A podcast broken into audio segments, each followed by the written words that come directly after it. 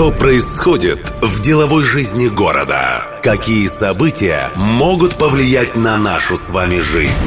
Что изменится в самое ближайшее время? Владимир Колодкин на радио Ростова. Деловая среда. Новый бизнес. Сегодня в рубрике «Новый бизнес» молодые предприниматели, основатели макетной мастерской «Макету». Они занимаются разработкой и производством презентационных макетов объектов для предприятий и строителей. Чем необычен этот молодой бизнес-проект и как ростовским предпринимателям приходилось учиться на собственных ошибках, рассказывают сами основатели макетной мастерской «Макету» Семен Соломахин и Иван Волобуев. Идея бизнеса. Ну, изначально это был вообще первый мой коммерческий проект. Это было на втором курсе обучения в архитектурном вузе. Она еще тогда называлась архитектурная академия. И тогда мне пришел через знакомых самый такой обычный макет коммерческий. То есть нужно было сделать для строительной компании макет, который она бы представляла Тандеру. Это должен был быть магнит. И тогда я сделал его и совершенно не разбирался в ценовой политике, просто мне было интересно это попробовать в первый раз. Ну и как бы дальше продолжалось все в таком же темпе, то есть это были за несколько лет несколько проектов, я просто пробовал себя. А самый разгар всего этого проекта начался тогда, когда познакомился с Иваном. Мы пришли к выводам, что стоит это строить вместе, потому что есть идеи по развитию совершенно схожие. Я по образованию экономист, Семен архитектор, да. Все эти навыки наши совпали вместе, и именно тогда только получилась макетная мастерская. До этого все это было как-то несуразно, то есть не получалось. У кого-то не хватало знакомых, у кого-то не хватало просто там просчитать экономически все это представить. Первый клиент, э, именно настоящий первый клиент, когда мы считали себя полноценной организацией, это из другого города, Владикавказ. из Владикавказа клиент, и они обратились к нам тогда, когда, по сути, э, не было помещения. Мы были в процессе поиска, поиска, но не было такой спешки. И когда прошел звонок, и они сказали, что хотят приехать с нами познакомиться, и это будет через неделю, наша задача была за неделю превратить ничто, просто ничто в мастерскую. Взять на себя риск, снять офис, сделать ремонт, подготовить производственную какую-то хоть базу, чтобы где-то с людьми встретиться, показать, что да, вот здесь мы есть. Они приехали посмотреть на все это, все им понравилось, подписали договор и начали работать. Как это работает?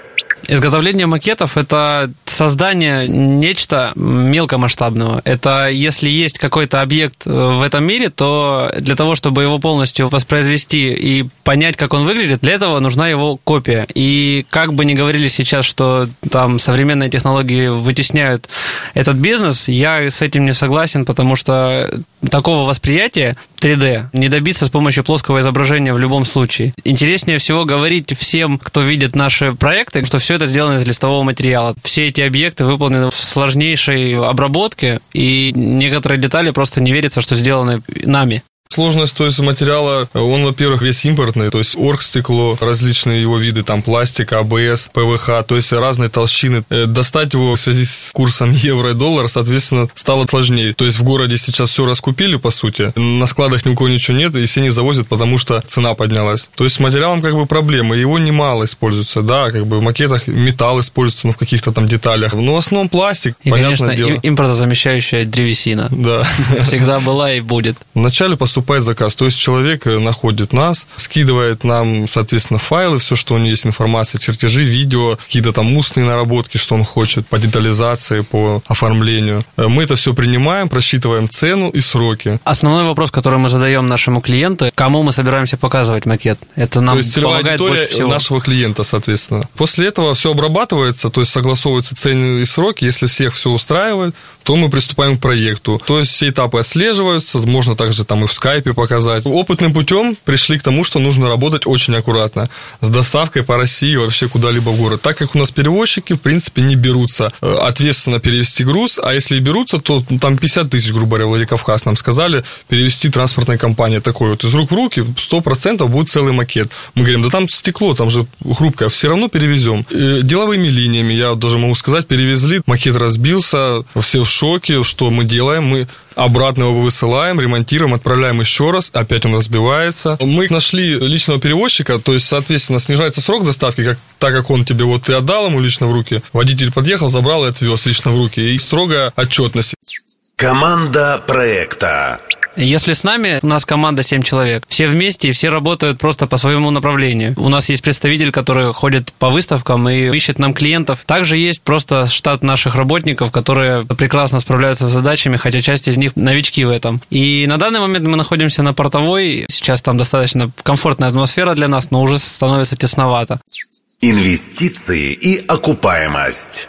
Вложили Где-то 400 тысяч это с инструментом, то есть с каким-то ремонтом первоначального помещения, его наполнением, мебель, и станок фрезеровальный приобрели. То есть это все как бы вложение. Ну, в размере, да, 400 тысяч. Часть собственные, часть заемные. Э, Да, в принципе, уже, я думаю, на окупаемость мы вышли. На самом деле, вначале мы хотели связаться с очень многими э, заморочками, такими как взять э, субсидию, суб- получить субсидированный займ. субсидию, сначала взять займ, потом за этот займ купить станок, отчитаться, что мы взяли займ, э, и получить на этот займ субсидию. Это называлось как это агентство? РРАПП. РРПП, да, то есть помо- помощь э, ростовским предпринимателям. Ну, мы как бы туда-сюда походили, что-то там документов много с нас захотели, а потом еще отчитываться, а потом еще сказали, что проверят и еще и по шапке могут дать. Мы решили сами потрудиться, Действовать деньги проще. найти, да, занять, не занять где-то, не связываться. А с субсидией мы решили связаться, ну, попозже. Целевая аудитория проекта. Аудитория B2B, то есть фирмы, предприятия, в основном строители, застройщики, различные инвестиционные фонды. Конкуренция. Если честно, вначале, когда мы начинали с всем этим, мы даже не задумывались о конкурентах. Мы просто видели себя в главной роли и клиентов наших. Когда мы начали, открылись, какие-то заказы выполнили, да, мы заметили, что конкуренция есть. Интересно было бы встретиться с э, нашими конкурентами и поговорить именно на тему ценообразовательной политики. Это так очень... москвичи, да, сейчас Это, залезли да, на так, рынок. так как вот сейчас у нас есть такая информация, что в Ростове, вообще в Ростовской области, из столицы приезжают представители компании и начинают отвоевывать рынок по-своему. Естественно, их гарантии имеют несколько другой вес. Ну, наверное, у нас акцент сделан на том, что все работы выполнены качественно. У нас всегда максимальной комплектации э, выполнен сам макет, его купол. Ну, то есть ни на чем не экономим. Также быстро мы не делаем, то есть делаем долго, кропотливо, ну, красиво. Соответственно, недешево. Сейчас, кстати, вот у нас инновационная есть разработка, как бы пока она находится в секрете, но тем самым мы будем отличаться от всех. Ценовая политика. Цена должна быть адекватная, которую ты мог расписать, то есть основные элементы, там подсветка, купол, все это ты бы расписываешь цены и все. Соответственно, цена еще формировалась от степени детализации самого макета, то есть э, низкая, там средняя или высокая. Это тоже влияет на сроки. Коэффициент резко Как бы зависит, коэффициент да. резко зависит именно от сроков, потому что Все хотят быстро. не проблема сделать макет, проблема сделать его быстро и качественно. Качественно. Стандартный макет, э, то есть градостроительный, да, архитектурный, в районе 200 тысяч рублей со средней детализацией. Планы по развитию.